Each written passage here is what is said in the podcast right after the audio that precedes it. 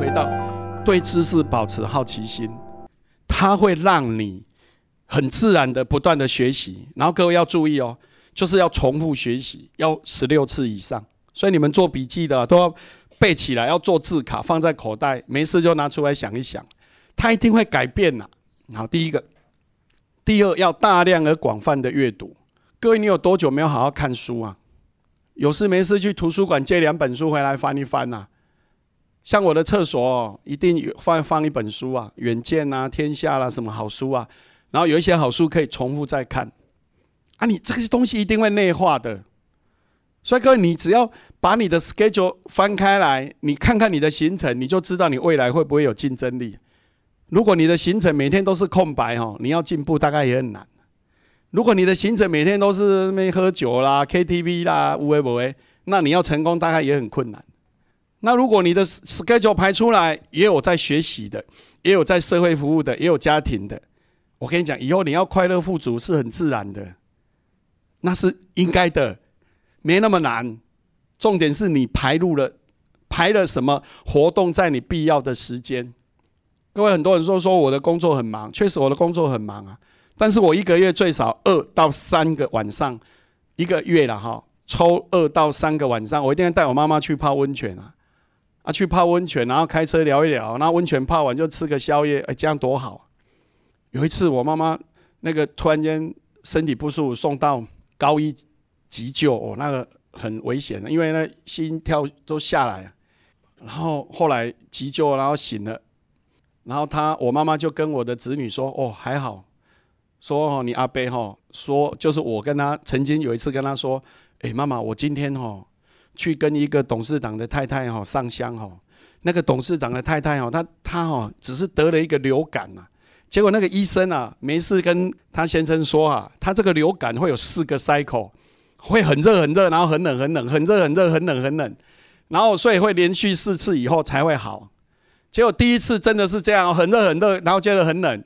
然后接着在很热的时候，要变得很冷的时候，阴安了工，反正那医生说这是过程嘛，因为前面那个 cycle 就这样啊，所以他现在就不管他，就让他在那个房间里面很冷很冷很冷，最后挂了，就死啊！啊，我就把这个故事告诉我妈妈说，如果你真的很热很热或者很冷很冷的时候，你一定要跟我讲，我们赶快送你去医院。结果后来我们就还还好送去医院，所以就没有太大问题，也没有后遗症。啊，就是一个故事啊！所以各位医生有时候跟你讲的话，如果你觉得你的身体已经不行了，要赶快去给医生看。不是说我那有四个 cycle 那过程，结果四个 cycle 没有走完就挂了。还好我有跟我妈妈说啊，我什么时候跟她说？就是我开车再去泡温泉的过程，我就跟她说：“哎，有这件事啊！”所以各位，每一件事发生都有它的目的啊，所以你要从里面学到智慧跟经验嘛。啊，就是分享，我就跟我妈妈分享，所以她就记得。然后她好像脑袋很清楚，她记得，就跟我子女说，赶快叫你让爸爸来送我去去那个医院。最后她就跟我讲这件事。好，所以刚刚提到对知识保持好奇心，第二，大量而广泛的阅读。各位，你花了多少时间在阅读这件事，就决定你未来的竞争力。这个阅读不只是看书哦，包括听演讲，包括看什么。哎，赖啊，什么赖里面也有一些好的资讯的分享啊，哈，什么影片啊，包括去看电影，这些都算了。所以哦，广义的学习不只是坐着念书，不只是去学校学习，不一定啊。现在学习是多元的、多方向的哈。然后第三，你要怎么样？多跟不同观点的人在一起。各位，这个很重要。你如果多跟环保的人多接触，你就会多知道环保的资讯，对不对？你多跟一些文教团体的人接触，你就会多认识那方面的人嘛。那个，如果你什么朋友都没有，那你只有跟你自己在一起啊。所以要跟不同观点的人在一起，你的知识才会广阔。像我都喜欢这样，我什么人都喜欢交朋友。我现在问，哎，请问你们这个是怎么做？为什么会这样？然后人家有演讲，我知道时间许可，我都会去啊。各位，当你觉得你很厉害的时候，就是你失败的开始。就像那个果子一样啊，苹果成熟的时候就是什么腐败的开始，所以我们永远都要成为青苹果，因为我还在成长，成长到我挂了那一天，我还在成长。这样你永远就不会觉得你已经满足了。啊，那永远，哦，这这个世界就这样，你投入越多，你收获越多。所以我都不断的学习，不断去认识不一样的人。啊，这样你就会认识更多人然后你会有更多的体验。所以对知识保持好奇心这件事很重要。所以各位要投入时间、精神，然后要大量而广泛的阅读，真的要多看书，然后看人，好，然后要去透过不同多层次的学习。现在很多线上学习啊，也很棒啊，对不对？好，然后再来多跟关注不同焦点的人，不要永远都跟同质性相同的人在一起，这样你学到的有限嘛。像我们从事政治工作，你拢甲插政治的这位拢嘛咧美来美去，对吧？啊，你啊，下加慈善团体，这位下咧去做服务的，你就会不一样的人。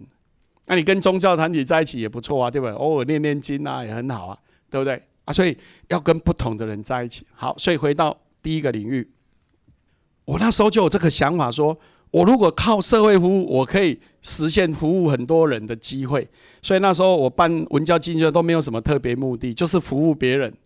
啊，你说最后成就了谁？第一个就是以前我不会演讲，弄到最后有一天我当议员，我才知道我的厉害。我每一次演讲哈，就是总只许一小时，我我都可以讲到最后说谢谢，刚好零正负一秒钟，就接错轨。为什么？因为我的 data 太多啦。我如果一百小时的可以演讲的资讯，你叫我讲一小时，我可以讲，我可以讲五十次都不一样给你听。为什么？因为那个东西都是什么样？不一样的组合啊，你今天切入的点不一样，你组合出来不一样，所以永远不会重复啊。你也不用背讲稿，因为你的东西够多啊。所以各位平常要准备啊，人家喜欢跟你聊天啊，你的朋友就会越多，它就形成正增强。各位写下来，要形成正增强。正增强就是你要为别人服务，为社会贡献，然后因为你付出了，哎，正的能量进来，你会更好。那因为你做了这件事，你又会认识更多好的人，他又会帮你注入正能量，他就形成一个正循环啦。所以各位，你只要摸摸你的良心，你觉得哦，你今年比去年活得更健康、更快乐，举手看一下，很好，来，掌声鼓励一下哈，很好。你觉得比去年比较辛苦，而且越不自在、越不快乐，请举手一下。好，有几个，哎，没关系，掌声鼓励一下。好，两次都没举手了，举手一下，这个就应该好好想一下，给自己掌声鼓励一下哈。我跟你讲，没有绝对的啦，没有绝对都是好的，也没有绝对都是不好，不可怜啊。所以有好有坏是正常啊。啊，所以各位我也一样啊，你不可每件事都都是满意啊，一百分呐，不可能啊。但是起码我们保持那个良善的心，良善的心是最重要的。所以那一天不是有人在传那个字卡吗？他传什么？良善呐，正直啊，聪明呐。你觉得哪一个重要？有人说聪明重要，对啊。可是也有很多人把聪明误用啊，去诈骗。我看今天有一个人，他说哦，他很厉害啊，他对市场很有敏锐啊。他说为什么？他说因为现在大陆人不好骗呢，所以去骗那个那个在美国的华人呐。